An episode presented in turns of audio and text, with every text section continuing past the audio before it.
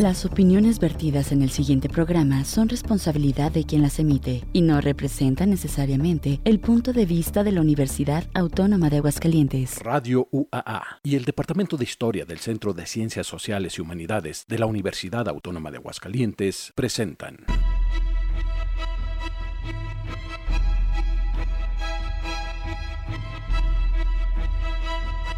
La terca memoria. Historias para contar.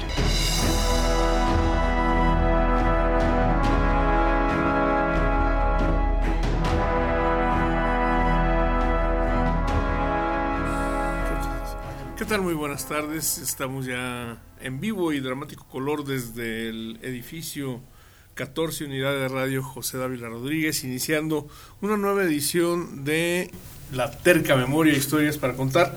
Eh, yo soy Carlos Reyes Agún y les saludo con mucho gusto en ausencia del titular de este espacio, el maestro Mario de Ávila Amador. Y bueno, ya estamos aquí, eh, mi amigo, mentor y guía, el doctor Andrés Reyes Rodríguez. Andrés, buenas tardes. Hola, ¿qué tal? Buenas tardes a todos y a todas. Fíjate que esta semana ocurrieron tres cosas que, que yo creo que son dignas de mención, algunas de reflexión lo más profunda posible y una de mención. Eh, la de mención es que en la UNAM se eligió nuevo rector, Nuevo rector. y sí. el nuevo rector es un maestro y doctor en historia. ¿sí? Entonces también, así como que desde una perspectiva medio gremial, este uno podría decir Gusta. que gusta, gusta, Que ¿no? un historiador gobierne. Pues sí, uno- no recuerdo cuál de los dos filósofos, de los, de los miles de filósofos griegos famosos, acuerde que gustaban de decir que los que deberían de gobernar, Platón creo, ¿no? eh, los que deberían de gobernar Sí. deberían ser los filósofos. ¿no? Pues también alguien dijo que sería lo peor que le podría pasar a la humanidad. Y puede que sí. por el nivel de exigencia que, que Sí, sí. Eh, Pero bueno, si lo tomamos con cierta madurez, debemos decir, bueno, pues por lo menos debemos de probar. Ahora se está probando mucho qué tal gobiernan las mujeres. Yo creo que van a gobernar distinto. Pero todavía estamos en Sí. fase de prueba.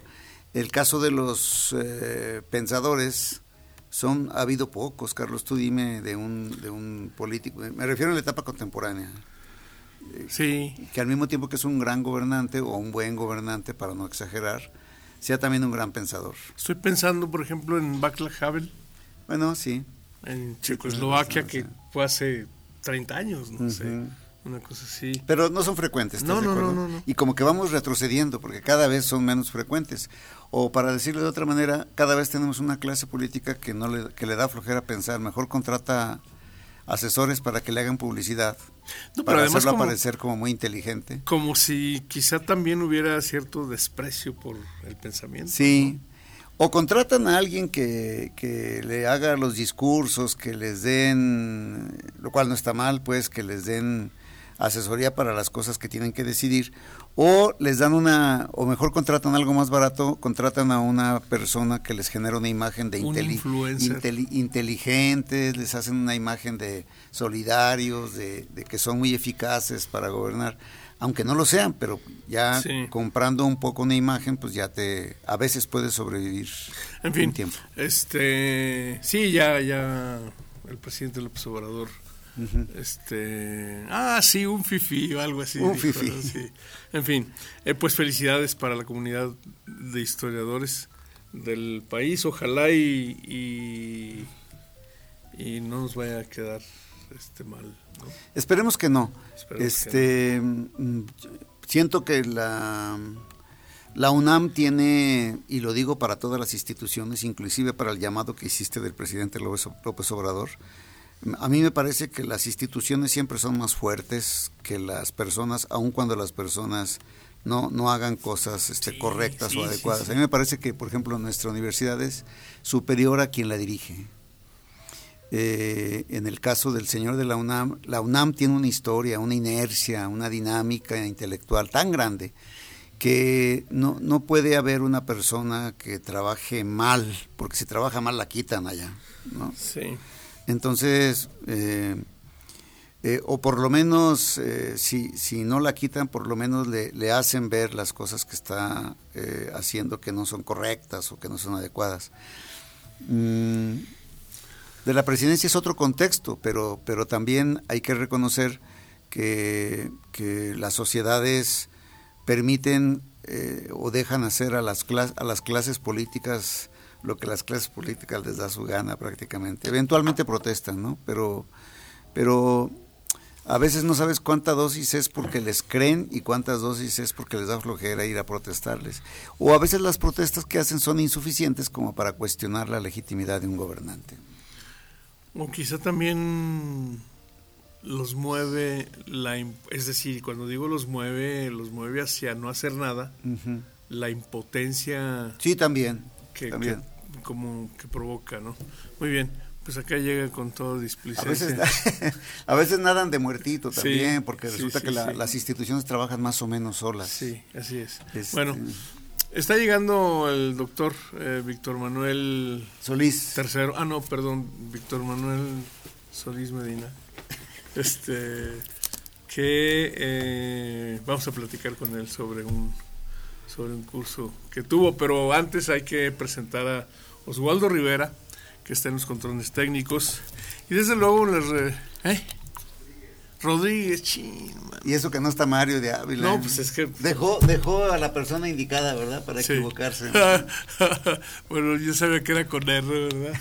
Muy bien, eh, Osvaldo, Osvaldo, es que es nuevo en, en el equipo de Radio Universidad. Oswaldo Rodríguez está acompañándonos en los controles técnicos. Estamos, como dije, en vivo y eso significa que puede usted comunicarse al 912 15 88 910 74 55 y 910 74 59 y desde luego, bueno, estamos en Facebook Live en la página de la Universidad de Radio Universidad de Aguascalientes y estamos también en el WhatsApp es el eh, 912-1588. Muy bien, eh, ya mencioné el primer eh, acontecimiento relevante, digamos, de esta semana. El segundo tuvo lugar el día de hoy y es que eh, la Universidad Autónoma de Aguascalientes cuenta con un nuevo doctorado honoris causa. Sí, son tres más realmente. el que nos interesa pues es el del historiador. Uno se le entregó a Dolores Castro, que es una poeta muy importante para nosotros. El otro es, no recuerdo su nombre, Romo de Vivar, que hizo trabajos en el ámbito de la química, es, un científico importantísimo. y bueno, a nosotros nos llamó más la atención pues que Aurelio de los Reyes, un historiador, el primer historiador que se le da un doctorado honoris causa en Aguascalientes, eh, haya recibido esa, esa distinción. A mí me parece que es una buena noticia. Muy bien. Bueno, pues ya está con nosotros, ya lo señalé, el doctor Víctor Manuel Solís Medina eh, Víctor, buenas tardes, bienvenido. Un placer que me hayan invitado a este sede Sapiencia. Pues bueno, quién sabe qué quiso decir, pero algo le hacemos la lucha. Sí, hay que decir que el del tercer acontecimiento al que me referí yo en el inicio de este programa fue un coloquio de eh, del Camino Real de Tierra del Camino Real de Tierra Adentro que terminó hace unos momentos, sí. ¿no? Sí, así es, fue del 15 al 17 de noviembre en eh, distintos espacios de, Aguascalientes, de la ciudad de Aguascalientes, en Fico 13. Principalmente en, el complejo Tres Centurias. Así es, y qué bueno, este, yo recuerdo el que se hizo aquí en la universidad hace unos 7, 8 años, 6. No menos, pero sí, sí, sí, fue un poco antes de la pandemia.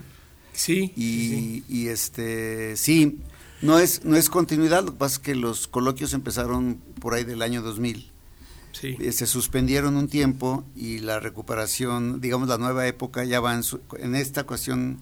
El año pasado fue en Zacatecas y ahora esta segunda es en Aguascalientes. La tercera va a ser en Delicias, Chihuahua. No, Delicias Durango, perdón. Es en Delicias, así, así lo entendí yo. Y bueno, duró tres días, Carlos, Víctor. Duró tres días, fue, fue, miércoles, jueves y viernes. Hubo tres talleres, además de las 40 ponencias eh, y tres magistrales. Hubo tres talleres, uno sobre gestión cultural desde la perspectiva del turismo, otro de eh, arquitectura de tierra, que se hizo en Peñuelas, ahí arreglando un muro o algo por el estilo. Y Víctor Solís nos hizo el favor de dar un curso que fue solicitado directamente por el secretario técnico porque decía que es importante que conozcamos el camino real desde la óptica social o cultural. Que, y entonces él nos dio un taller que tiene que ver con los corridos, pero lo dio con trascendencia y con perspectiva, porque se fue hasta los griegos, como lo platiqué con él. Finalmente él tenía el reto de demostrar que tienen que ver los griegos con el corrido mexicano y nos convenció. Ya te ah, muy bien. A ver, nada más antes de darle la palabra a Víctor, eh, explícale a nuestro auditorio por qué fue internacional el coloquio. Es importante sí, Sí, el dato, el dato por dos razones. Una, porque el Camino Real de Tierra Adentro está, es una ruta que va de México a Nuevo México. Y entonces es internacional porque eh, forma parte de, un camino de dos que, transita por dos naciones. Pero también porque participaron eh, personas procedentes de, de, Estados Unidos, de la de República Dominicana, de eh, hubo eh, también una persona que vino de mm, Argentina, me parece, eh, y algunos de los ponentes, ellos dieron las conferencias magistrales y algunos de los ponentes también fueron este, gente que procedió de otros países que en este momento no recuerdo, Carlos. Es internacional porque participaron ponentes de varios países y porque la ruta tiene dos, está compuesta o, forma parte de territorio de dos naciones, como te decía, desde México hasta Santa Fe de Nuevo México. Muy bien. Bueno, pues vamos a hacer nuestra primera pausa musical. Vamos a escuchar eh, de la música elegida por este Mario para esta ocasión. Vamos a escuchar La Rielera. ¿Cómo se le pone?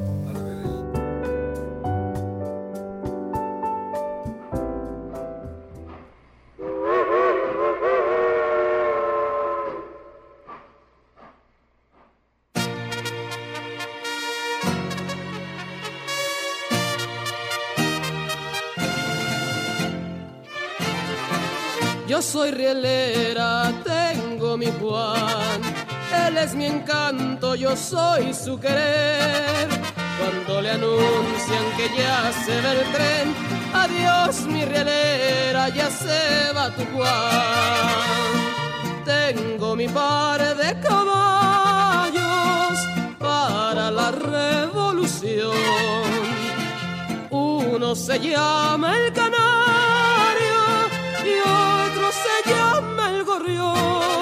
yo soy rielera, tengo mi Juan.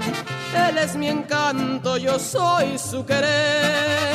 Cuando le anuncian que ya se ve el tren, adiós mi rielera, ya se va tu Juan.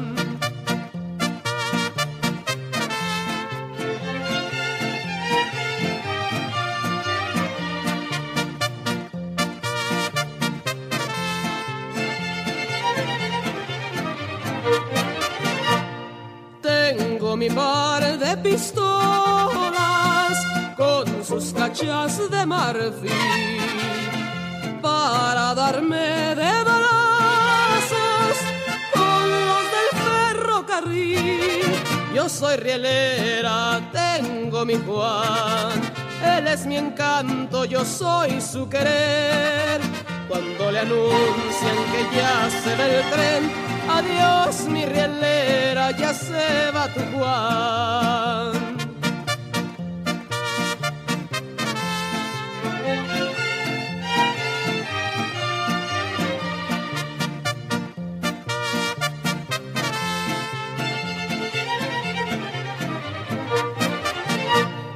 Pobres ferrocarrileros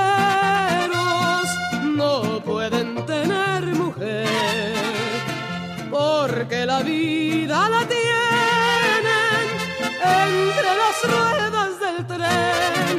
Yo soy rielera, tengo mi Juan, él es mi encanto, yo soy su querer. Cuando le anuncian que ya se ve el tren, adiós mi rielera, ya se va tu Juan.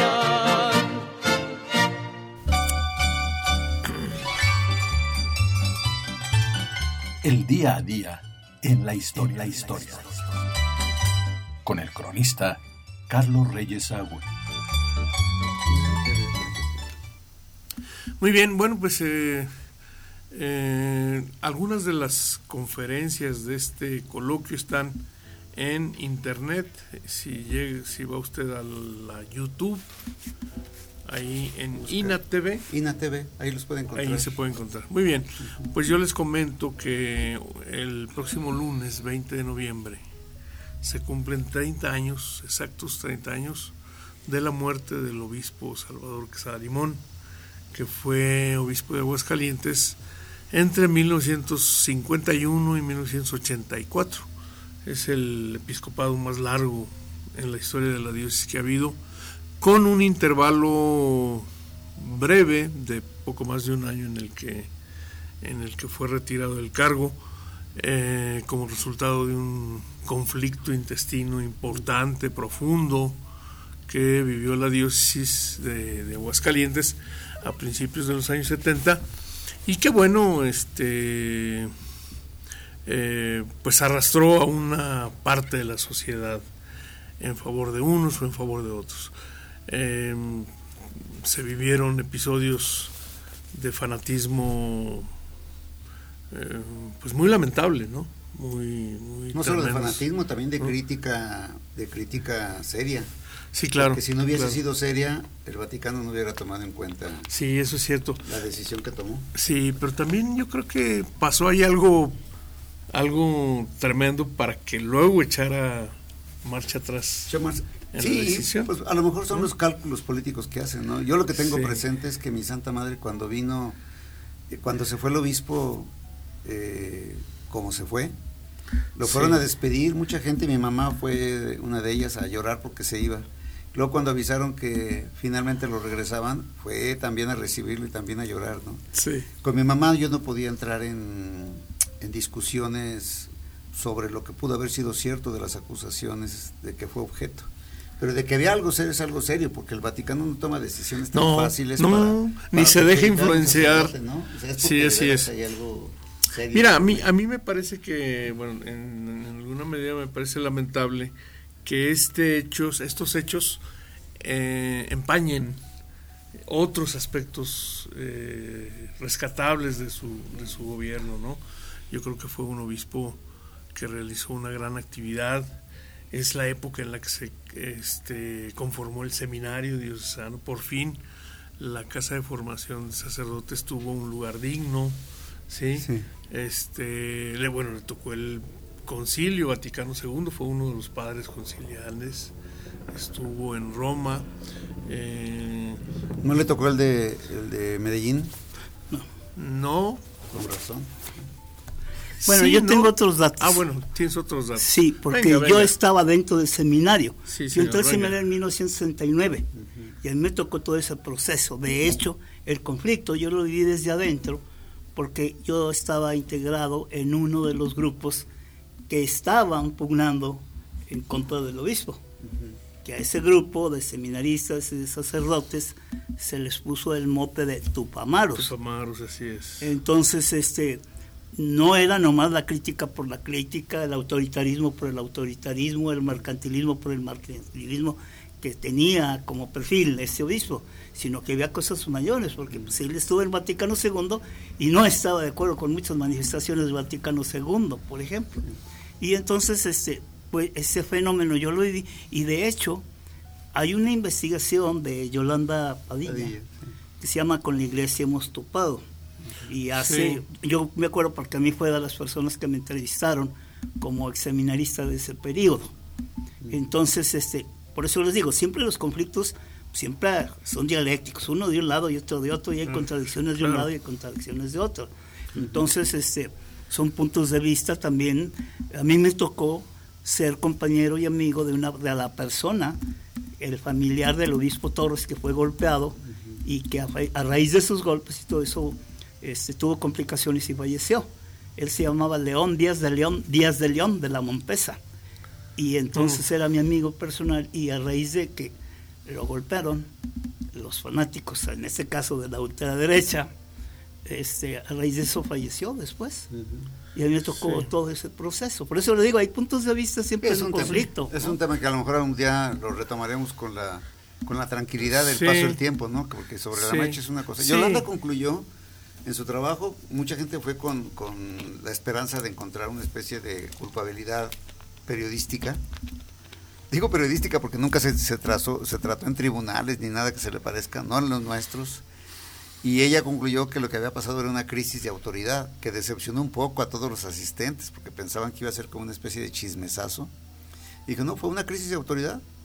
Claro, ya puedes ver qué significa eso, pues ya, ya puedes detallarlo en el libro, pero, pero esa, esa fue su conclusión. Que entre paréntesis yo creo que es uno de los primeros, digo, el texto de, de Yolanda, uno de los primeros trabajos profesionales sí. de historia, de historiografía en Aguascalientes, eh, fruto de aquel seminario de historia regional que se formó en el Instituto Cultural de Aguascalientes durante la gestión de, de Jesús Gómez Serrano. Y sin embargo no fue técnica histórica la que utilizó, ella hizo entrevistas. Sí. Y algo de consulta documental. Sí, pero bueno, estaba documentando un hecho histórico, ya sí. entonces histórico, y además yo creo que era el primer uh -huh. y capaz que hasta la fecha único trabajo serio sobre este tema. Uh -huh. Que por cierto, la Universidad Autónoma de Aguascalientes publicó recientemente una segunda edición, así que está disponible. En fin, eh, pero bueno, Yolanda se refiere solo a ese aspecto y no en general a todo el,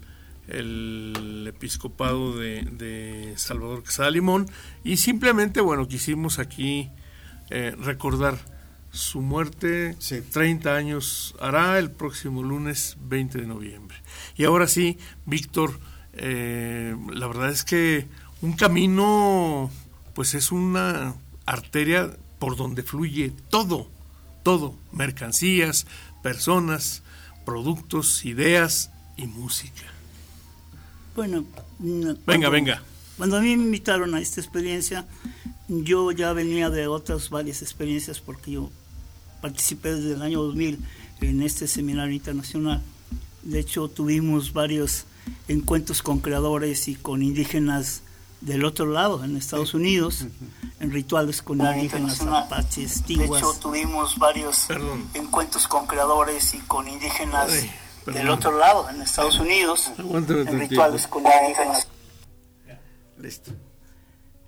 Y entonces este, fue muy enriquecedora la, la experiencia porque después ellos vinieron para acá con alumnos de la Universidad de Nuevo México que estuvieron aquí en Aguascalientes y fue durante ese transcurso con creadores, con, ¿te acuerdas de este muchacho Arellano que falleció, eh, sí. este periodista, que después su hijo hizo un, un cortometraje sobre la experiencia de Nuevo México uh -huh. del Camino Real? Entonces, en realidad es un motivo el camino, porque pues, los caminos ya existían y eran caminos prehispánicos, ¿no? Sí. Desde Teotihuacán hasta Chalchihuites, ¿no? Por la ruta del Chalchihuit, o la ruta de las nueces o la ruta de las tunas, depende, según se, se viese el, digamos, la necesidad de la naturaleza por, por las cuestiones simbólicas, culturales o de sobrevivencia. Digamos entonces, que eran senderos, ¿no? Más que caminos propiamente dicho. Pues es que, ¿qué es un camino? Donde se camina. Sí. ¿Qué es un íter? Ah, pues es, es una vía. Íter, vía, este camino, ¿sí?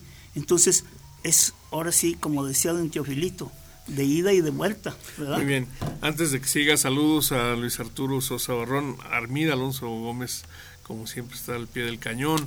Eh, Mario Gerardo de Ávila Amador, saludos desde el coloquio, desde el coloquio de la historia de las aguas de las verdes matas. En Vallas de Banderas, hazme el favor.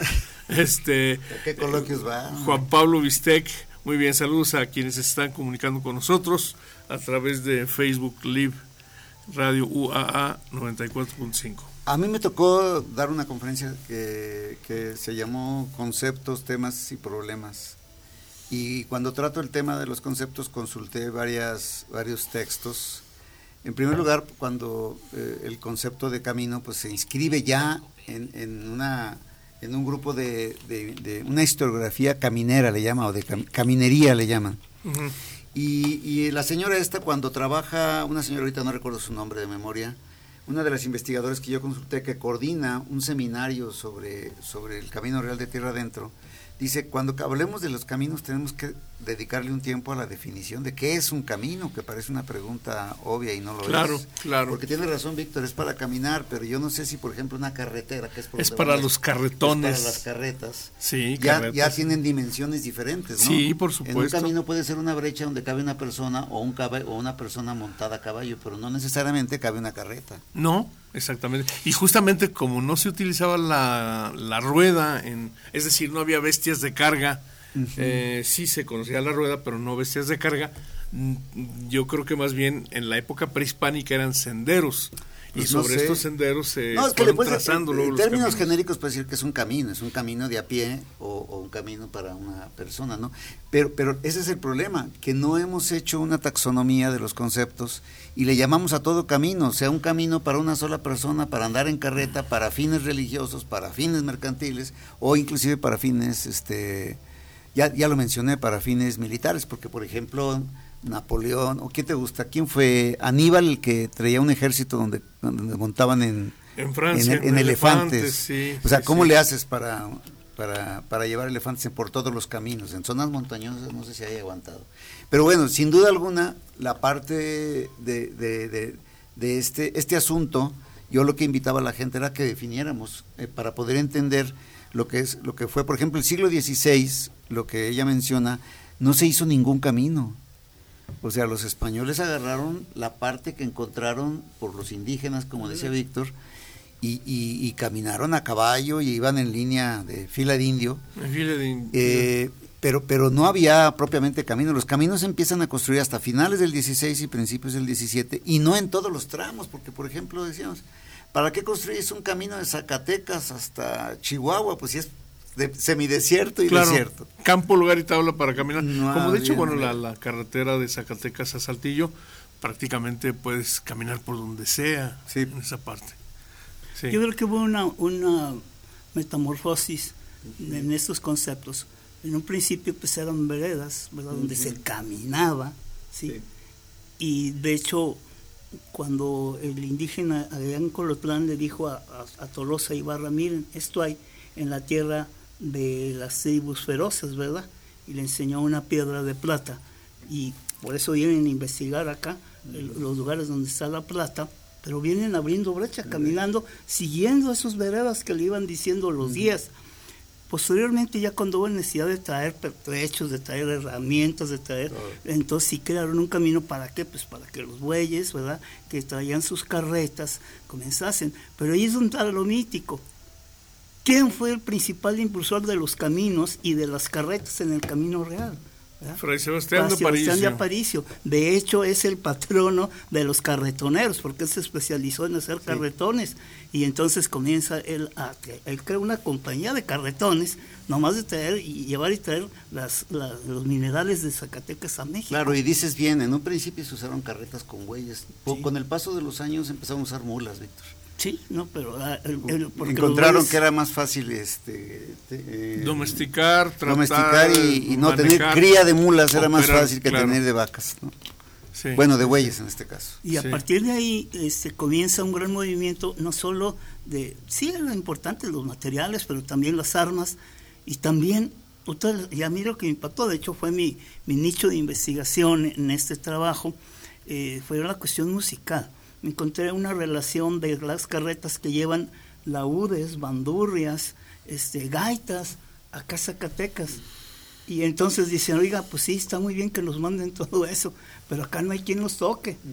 Y entonces ya empezaron a buscar a ver quién más o menos. Dice, no, pues este toca, pero toca la flauta, toca la chirimía. Y empezaron ellos a mezclar las culturas de los indígenas ya cristianizados o aliados y comienza el mestizaje de, de, los lo que ellos llamaban, ¿verdad? Los, le llamaron sonos, pero en realidad eran sus manifestaciones culturales y, no nomás de ellos, también los esclavos negros. Y ellos con lo que tenían comenzaron a improvisar a crear instrumentos. Vimos el caso de Mbira, marimba, marimbol, ¿verdad? Que es un instrumento eh, de, de, de África de Zimbabue, que es con el que se comunicaban con los dioses, los esclavos. Y de ahí se hizo muy famoso aquí la marimba o el marimbo, que es de orígenes africanos. Vamos a hacer eh, la pausa de identificación. En un momento estamos de regreso.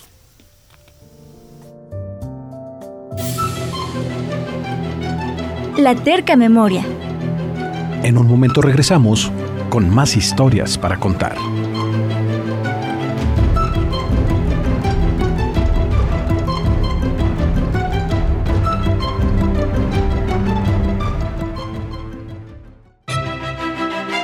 La terca memoria.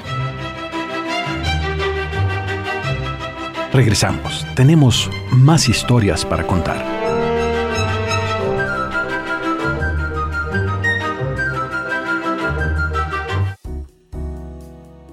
Eh, gracias, estamos de regreso. Estamos en la terca memoria. Historias para contar. El 912 15 88 está a su disposición para WhatsApp. Y desde luego, bueno, el 910 54 55 y 910 54 59. Muy bien. Eh, la música en el camino de Tierra Adentro. Víctor, eh, ¿qué tan antigua es, eh, no sé, lo, lo, que encontraste, lo que hay, lo que existe? Porque yo recuerdo un par de discos publicados por el INA hace sí, unos 2000, 10, 15 años. 2003, años, sí. perdón. Sí, que se llamaban justamente la, la, la música, música del camino, camino de, la, de la que fue una compilación de los grupos que enviada. Que de aquí eh, apareció Tomás González. Sí, en una ¿no grabación que hicimos, Rodríguez. que hicimos en Culturas Populares sobre las los testimonios de la presa. de calles. la presa, sí. Sí, este, las mañanitas y Nostalgias los- de mi de tierra. nostalgias de mi tierra. Muy bien. Pero antes, Es que para entender esto, bueno, habría que, de hecho, Andrés me hizo algo de escarnio, porque me fui hasta los griegos, pero resulta que hay varias maneras de entender la música. En los, en los conservatorios, en las escuelas formales de música, obviamente comienzan con el concepto de música desde la perspectiva de la cultura occidental. Y entonces yo les decía a mis compañeros que pues es todo un pan, todo, teos, un panteón de dioses, héroes, semidioses, semihéroes, y uno de los, el más importante referido a la música, obviamente, eh, es el, el que refiere precisamente a Orfeus, que fue el, el creador de la lira y que creó los modos griegos en la música, pero también esa, ese, ese, el mito ese de ese gran amor que tuvo por Eurídice, que era su prometida y que le picó un día antes de casarse, le picó una serpiente en el talón y se murió. Y entonces Orfeus con su lira va y, y a todos este ataranta los dioses, incluso a Caronte y a todos los dioses de- del inframundo y le dan chance de que la vea y le dan permiso de que se la lleve con tal de que no la vea la cara. De eso se trata toda la obra, la ópera de, de Orfeus, eh, que es, habla del amor imposible, que al último la ve y se mueren, ¿verdad? Obviamente. Es un amor muy, muy profundo, ¿no? ¿de, Bueno, quién, ¿de quién es la ópera? eh, bueno, son, son varios, pero Stravinsky hizo, hizo la música de la... La más antigua es la de Monteverdi, si la memoria no me engaña. Pues 1500. son, son varios, pero eh, lo que a mí me interesó fue esto, cómo los grandes músicos ¿verdad? se interesaron de los mitos griegos para recordar al fundador de la música, en este caso el fundador de la lira, de los modos griegos. Y hay otra, otra deidad también, que es Pan. Nada tiene que ver con el Partido Acción Nacional, No, nada de eso. no, Pan es mitad hombre y mitad este cabra y con cuernos, ¿verdad? De chivo.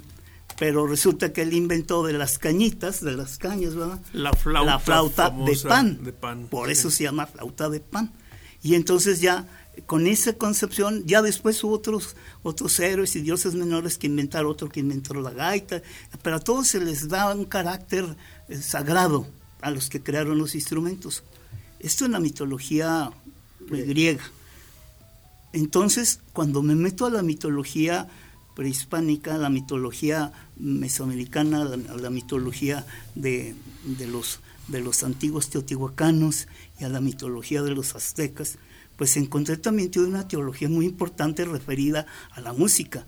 Siempre que se va a hacer un ritual a los cuatro puntos cardinales y el centro, vimos ¿verdad? el origen de por qué se tocan los caracoles. Y los caracoles responden a que cuando Quetzalcoatl fue al Mictlán a robarse los huesos sagrados de Chalchihuites para crear el primer hombre y la primera mujer, Mictlantecutli, el dios de la muerte, le dijo, pues vas a bailar a mi alrededor. Y ahí lo pone a danzar a su alrededor, una danza ritual a Quetzalcoatl, ¿verdad? Y después le dice, ahora vas a tocar con este caracol. Y entonces, como no tenía agujeros el caracol, le llama a sus amigos los gusanos, hacen unos hoyitos y luego sus amigas las abejas y empieza a resonar el caracol. Ese es el origen mítico de por qué el caracol se toca antes de las danzas rituales aquí en Mesoamérica. Eso lo vimos y lo, de hecho lo actuó el maestro Rogelio Guerra en un, en un performance que se me ocurrió hacerlo pues para enseñar, porque fueron músicos creadores ahí al, al taller y se empezó a hacer un performance con esos motivos y una música original. De lo, que, por cierto no es fácil tocar ese, ese instrumento. No, lo es veo muy que batalla difícil. muchísimo. Se batalla muchísimo Y, y sí, eh, yo no sabía que, que el- sabía que tocaban ese instrumento los aztecas, pero lo que no sabía es que era como una especie de, de adelanto, de, de- de arranque de todo lo que es un ritual. Como una ¿no? introducción, Una al, introducción ritual, al ritual, pero sí. con un quid pro quo, o sea, con un qué y para qué. Sí. A ver, hay una autora, Marina Alonso Bolaños, que publicó un volumen que se llama La invención de la música indígena en México. ¿Sí? Y ella postula que, que el- en rigor la invención de la música indígena es por revolucionaria, ¿sí? que es uno de los, eh, como la revolución mexicana es, tiene un carácter popular, eh, se dirige al pueblo, un poco en contraste por el porfiriato afrancesado, elitista, y entonces eh, se le dan, se le da auge a muchas manifestaciones hasta entonces pues despreciadas y una de ellas sería la música indígena porque nunca la escuchamos. Bueno, ahí sí yo tengo otros A ver, datos. venga. Primero, yo estoy seguro que esta autora no conoce la obra de Carl Lundholtz, que la estuvimos analizando. Carl Lundholtz fue un naturalista. Carl Lundholtz, si quieren, googleenlo para que vean que no digo mentiras. Carl Lundholtz fue un, un, un naturólogo noruego Del norte de Europa, sí. Sí, y él vino, hizo un viaje desde, desde San Diego hasta el sur de Jalisco, Michoacán, porque él acababa de venir de otra investigación en la época de los grandes museos, ¿verdad?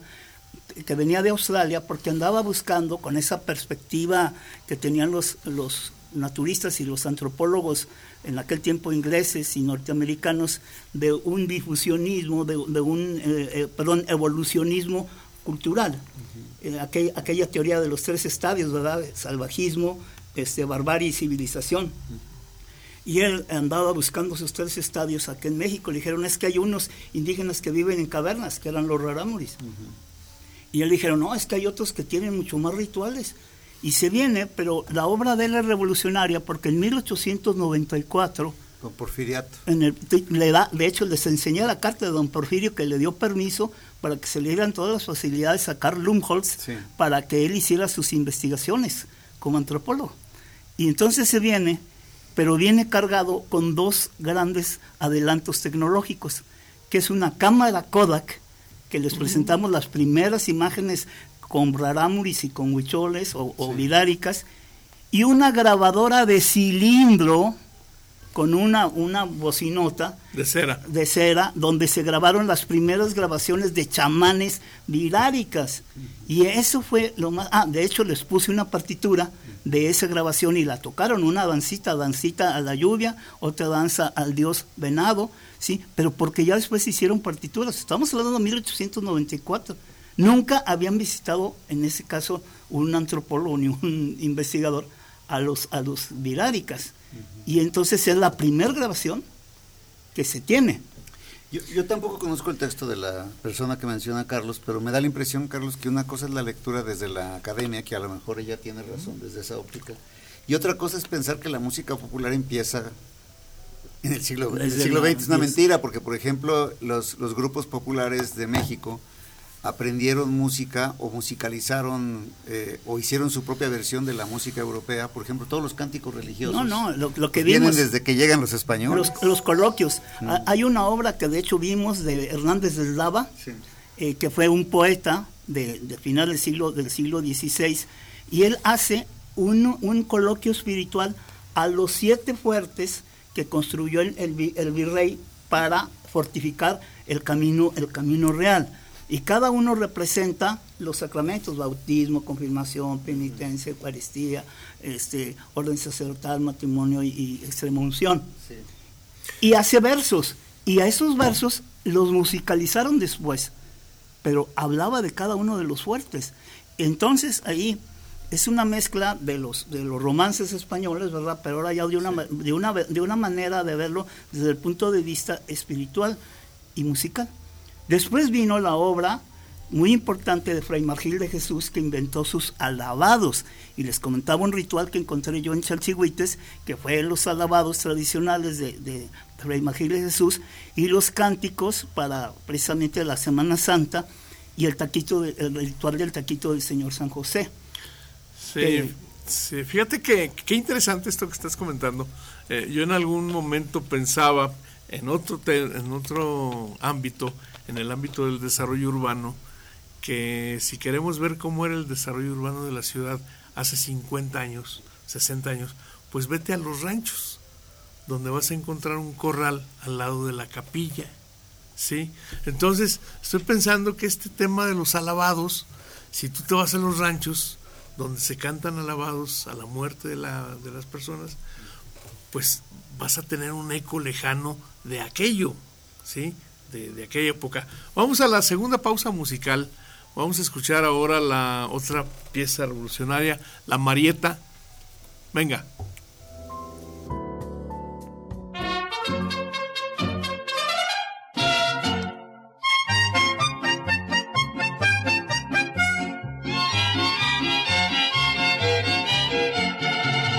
Marieta, no seas coqueta,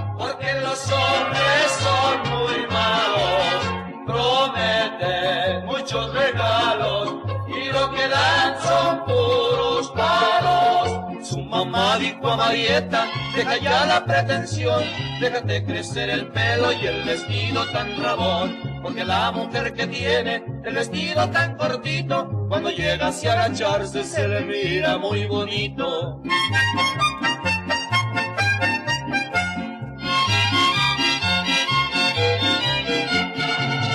Marieta, no seas coqueta,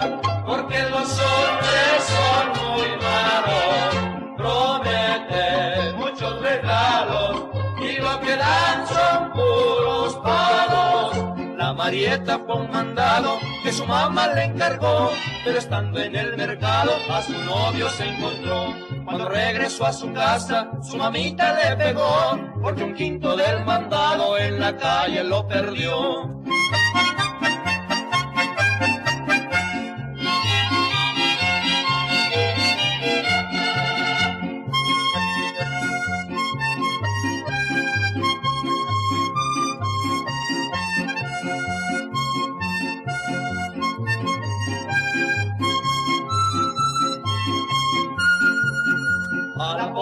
Marieta se le quemó el delantal y si no lo apaga pronto la quemada que se da. La Marieta fue a los toros, su mamá no lo sabía porque andaba de coqueta con los de caballería.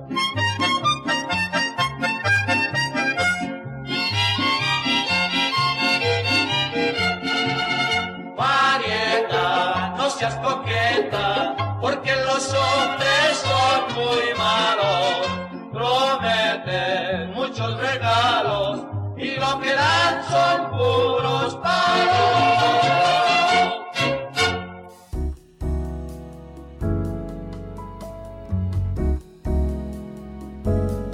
La parte final de... No, no es cierto, todavía nos queda un Ya le ratito. quieres cortar. Sí, sí, sí. Fíjate, en México la grabación de música indígena en campo se inició con el noruego Karl Lombo. Holtz a fines del siglo XIX en el occidente y el noroeste del país. Más tarde, otros investigadores marcaron una nueva etapa para el conocimiento del folclore musical a través de las grabaciones de campo. En fin, este... ¿A que no estás diciendo mentiras? No, no, no, no, no, Bueno. Víctor, no, no, no. Pura jiribilla, así estaban mis alumnos. Dice, chéquenlo a ver si no es cierto. Oye, se me olvidó decir una cosa. Hace rato se comunicó Sosa y este, yo le quiero agradecer. Él, él nos atendió en, En el archivo. en el archivo a, a una a la encargada de Patrimonio Mundial de Lina y, y, y a varios. ¿De Lina o de UNESCO? de, de Lina, es que Lina tiene su propia eh, cargada de, de patrimonio mundial. Imagínate, además, además de que es la encargada, es la encargada de relaciones internacionales de Lina y por lo tanto del país, pues quién más se puede encargar de hacer Claro. asuntos vinculados Sí, con las culturas antiguas, por ejemplo, ¿no? Y nos atendió muy bien y yo le quedé de dar los datos, este, Sosa, ahí te los paso, ya te escribiré. Muy bien. Ah, Pues, perdón, ah, sí. usted cuando íbamos al corte, este maestro Carlos, dijo algo que ah, iba a ser eco. ¿Cómo está eso del eco? Sí, que escuchar los alabados hoy en día Ajá. Es el eco lejano de esto que viene del siglo XVII, Sí. XVIII. Bueno, déjenles platico. Hicimos Sí. otro ejercicio, ¿verdad? Porque Lumholtz, dentro de sus grabaciones, tiene un cilindro donde se llama Para despedir un muerto. Y esa, esa, esa, esa música de Para despedir un muerto dice en la letra, ¿verdad? Que le van a echar tierra para que ya se, se integre a la tierra, al, al muerto, ¿verdad? Ajá. Y después, yo le estaba comentando, cuando ya las culturas se mestizaron, se hicieron es- españolas, ¿verdad? este, comenzaron los alabados de Fray Magil de Jesús. Y luego comenzaron otro tipo de canciones, entre ellas una muy famosa aquí entre los papaquis. Papaqui en náhuatl significa salir de fiesta. Y entonces a- cantan una canción que, que se llama Te vas ángel mío. Y después se conjugó con otra canción muy popular, también en el occidente, que se llama Nomás un puño de tierra. Y más o menos manejamos ese continuum a partir del mito virárica, luego del rito, luego de, la- de los alabados, ya cristianizados, y luego ya del canto ya no popular. Pero decía usted de Eco, Eco es una deidad griega que se enamoró de Narciso. Y entonces, como no pudo con ese gran amor, fue condenada a andar vagando por todas las barrancas y los recovecos de los bosques, pero nomás repitiendo la última, la última palabra. Algo así como temerarios, arios, arios, arios, arios. arios. Ese es el eco, el origen del eco, para los que tienen procesadores de efectos en sus guitarras eléctricas y en sus micrófonos. Ese es el origen mítico. Y más o menos así fue el ejercicio de partir de los mitos, como decían desde los griegos, ¿verdad? Y luego ya los mitos prehispánicos, los ritos, las danzas. Jonathan Saldívar, Jonathan Pedro Saldívar, acaba de hacer un libro muy interesante donde yo participé, porque yo hice un estudio sobre matlachines, y él hace un método para que las personas que toquen violines en las danzas tradicionales, aunque no sepan leer música, les puso una tablatura, como, como la guitarra fácil, ¿verdad? Este es violín fácil para, para, para danza, y para los tamboreros también, tambora fácil. Sí, sí, Jonathan eh, ha sido, ha hecho la diferencia en los últimos años. Yo he entrevistado a más de algún violinista que, bueno, ¿y quién te enseñó? Jonathan, ¿no? Sí, en ese sentido he hecho un excelente trabajo Sí. y, y me dijo, maestro, yo quiero que usted haga la introducción teórica sobre esto. Y ya ahí más o menos yo distingo entre Mataushijin, que es la interpretación europea de un enmascarado, y Matlacíncatl. Matlacíncatl en agua significa los señores de la red. Nada tiene que ver con el internet, ¿verdad? Era que en las redes metían los, los elotes y los aporreaban y así se desgranaban más rápido. Matlacíncatl. Muy Y bien. ya se, se asociaron a danzas guerreras de todo Aridoamérica, de todo el norte de México. Por eso se bailan matachines entre los rarámide, entre los mexicaneros de Durango, entre los vigáricas también bailan matachines. Como era corrido, Sí. el, el taller era sobre corridos, al final todos los participantes hicimos, ah, hicieron un corrido. hicimos un corrido, Carlos. Ah, sí. Sí. Ah, mira. Así Y- terminó el taller. Eh, bueno, Pues- cada, cada quien, los- el que quiso lo leyó y el que quiso y pudo lo cantó. Ay. Este, Ah, o sea, personalmente cada sí, quien hizo- esa fue la tarea quien- que les dejé a Sí. todos, a ver. Les di la técnica, cómo hacerlo por, por octetos, ¿verdad? Y dos, tres versitos, no todos los que pudieran, bueno, lo hacían. Este, y también la- lo interesante es la estructura del corrido. Siempre un saludo para empezar a cantar, para, pido permiso primero, ¿verdad? Y al final una despedida, abuela, abuela, palomita, párate en aquel portal, ¿verdad? Más o menos así. Más. Ya con esta me despido. Ya con esto me la estrella despido, del ya nos Oriente. vamos con la estrella del oriente. Ah, pues platicamos el mito del hijo desobediente, que es un mito virárica donde un hijo deja a sus padres y se va a vivir con otro señor, Y los hijos, los papás lo andan buscando, hijo, vuélvete otra vez. Digo, sí, pero tienen que hacer un ritual. Y en una jícara había que ponerle mezcal y un algodón que representaban las nubes y ya, pero hagan los cuatro puntos cardinales y al centro. Y lo hacen, ¿verdad? Y nunca llega el hijo, lo que llega es una nube y con relámpagos. Entonces lo primero que dicen los papás, ahí está mi hijo, el hijo desobediente. Entonces en todos los relámpagos que hay, así se le conoce en la cultura bilárica al hijo desobediente. A partir de ahí se, se mestizó todo esto y crearon el corrido del hijo desobediente. La, la persona encargada de Patrimonio Mundial en el INA se llama Luz de Lourdes y ella participó en el taller y al final hizo un corrido que parece más bien letra de Juan Manuel Serrat. Ah, sí, muy bonito. Sí, porque, bueno, hay que tener cierta riqueza literaria. Sí, también, ¿no? muy Para bonito que escribió, Ella la hizo uno muy bonito. Varios, varios muy padres, varios muy padres. Algunos, este... Lo que no me gustó es que me hicieron un corrido a mí y me, bueno, me Siempre conocen- de mujeriego. O, sea, me conocen o me hablan al tampeo, Sí. ¿no? Pero soy muy curioso, ¿no? Que le gusta el mezcal y cosas de esos. Dije, oh, no. No, muy bien. Oye, este, y, y en cuanto a rescate, eh, puentes, edificios, no se habló nada de eso. Sí, claro que sí. Eh, algo que me gustó es que hubo una dimensión moderna porque eh, ahora hubo una mesa, por ejemplo, una mesa en la que los técnicos urbanos de los municipios eh, hablaron de las intervenciones que están teniendo los sitios que forman parte de la lista de Patrimonio Mundial del Camino Real de Tierra Adentro. Me explico. Por ejemplo, en, en, Venusti- el de, en Aguascalientes hay cuatro sitios en la lista. El centro histórico, es decir, la calle Carranza, la plaza principal y la calle Carranza forman parte de, del patrimonio mundial. Eh, eh, también las haciendas de Cieneguilla, eh, la de Pabellón de Hidalgo y otra que en este momento se me olvida. Ah, la de, la de Peñuelas. Y entonces el- lo, lo que hacen los, los que participaron en esa mesa, ¿qué hemos hecho con, con esos lugares en términos de, urba- de, de reglas, de intervenciones directas a los edificios? Es decir, por ejemplo, arreglaron la Merced bajo el contexto de que forma parte de la calle del patrimonio mundial. ¿Te acuerdas?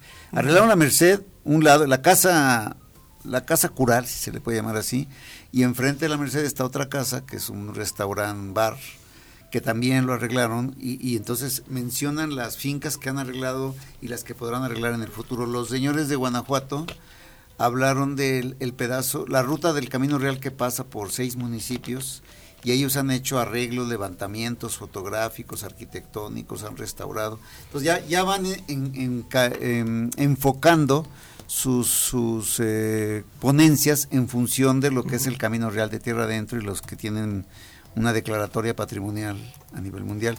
Por mencionarte uno, ¿no? Sí. Oye, a mí se me hace ligeramente forzado esto de, de la inclusión del centro histórico de la ciudad de Aguascalientes en, en ese patrimonio. Ah, si tuviéramos tiempo te lo diría, Carlos, pero déjame decirte que la, la UNESCO no acepta propuestas si no están eh, históricamente y, y desde el punto de vista patrimonial de manera consistente. O sea, Es más, el camino real de tierra adentro no pasó por aquí. No, estás equivocado, Carlos. Sí. Y pasó por doble vía, además. ¿Por dónde? A ver, venga. Bueno, viene desde la, la primera línea que fue hacia Zacatecas, Sí. llega y pasa por asientos. Ah, por asientos. Sí. Pero eso dura poco.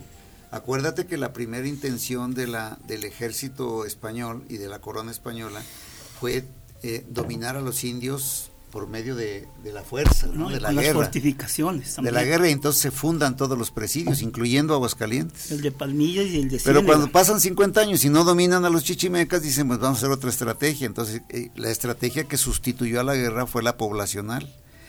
Y como en la población te permitía pasar más seguro, muy pronto, muy pronto, todas las mercancías del Camino Real pasaban por, de, iban a Guadalajara y de Guadalajara por varios caminos, el principal era el que pasaba por Aguascalientes. Son una rodeadota. No es rodeada, Carlos. En todo caso, si rodeaban, eh, es que si tú lo ves en el mapa no se ve rodeo sustantivo. Es simplemente cambian un poco la ruta y entonces todos los pueblos que se forman permitieron que tuvieras un viaje más seguro, porque en el caso del, del camino que va a Zacatecas y luego de Zacatecas en adelante, son caminos donde no hay pueblos. A la fecha no hay pueblos de Zacatecas para arriba, ¿no? Mm. Y en el caso de México hasta, hasta Zacatecas, por la primera ruta, lo único que había eran presidios, Carlos. Los indios atacaban y se iban.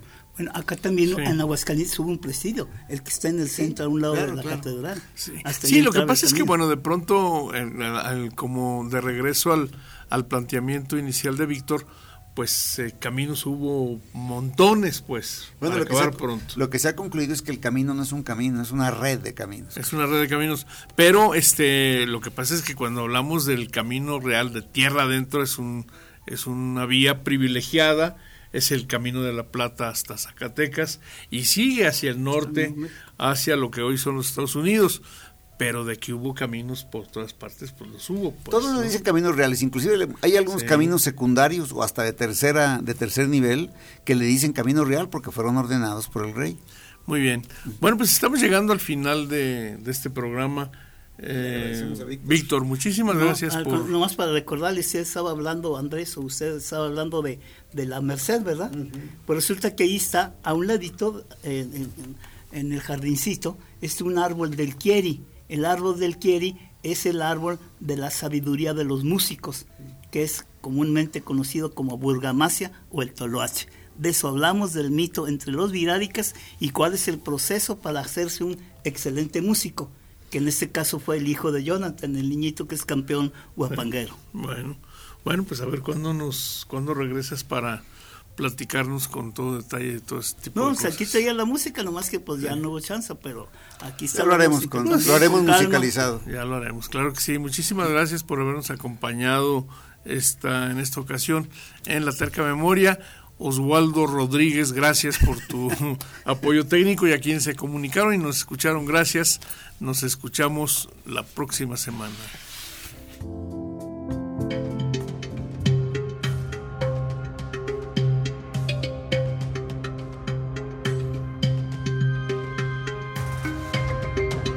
Radio UAA y el Departamento de Historia del Centro de Ciencias Sociales y Humanidades de la Universidad Autónoma de Aguascalientes presentaron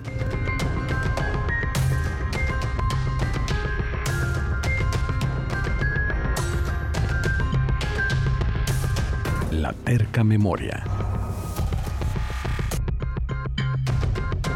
Historias para contar.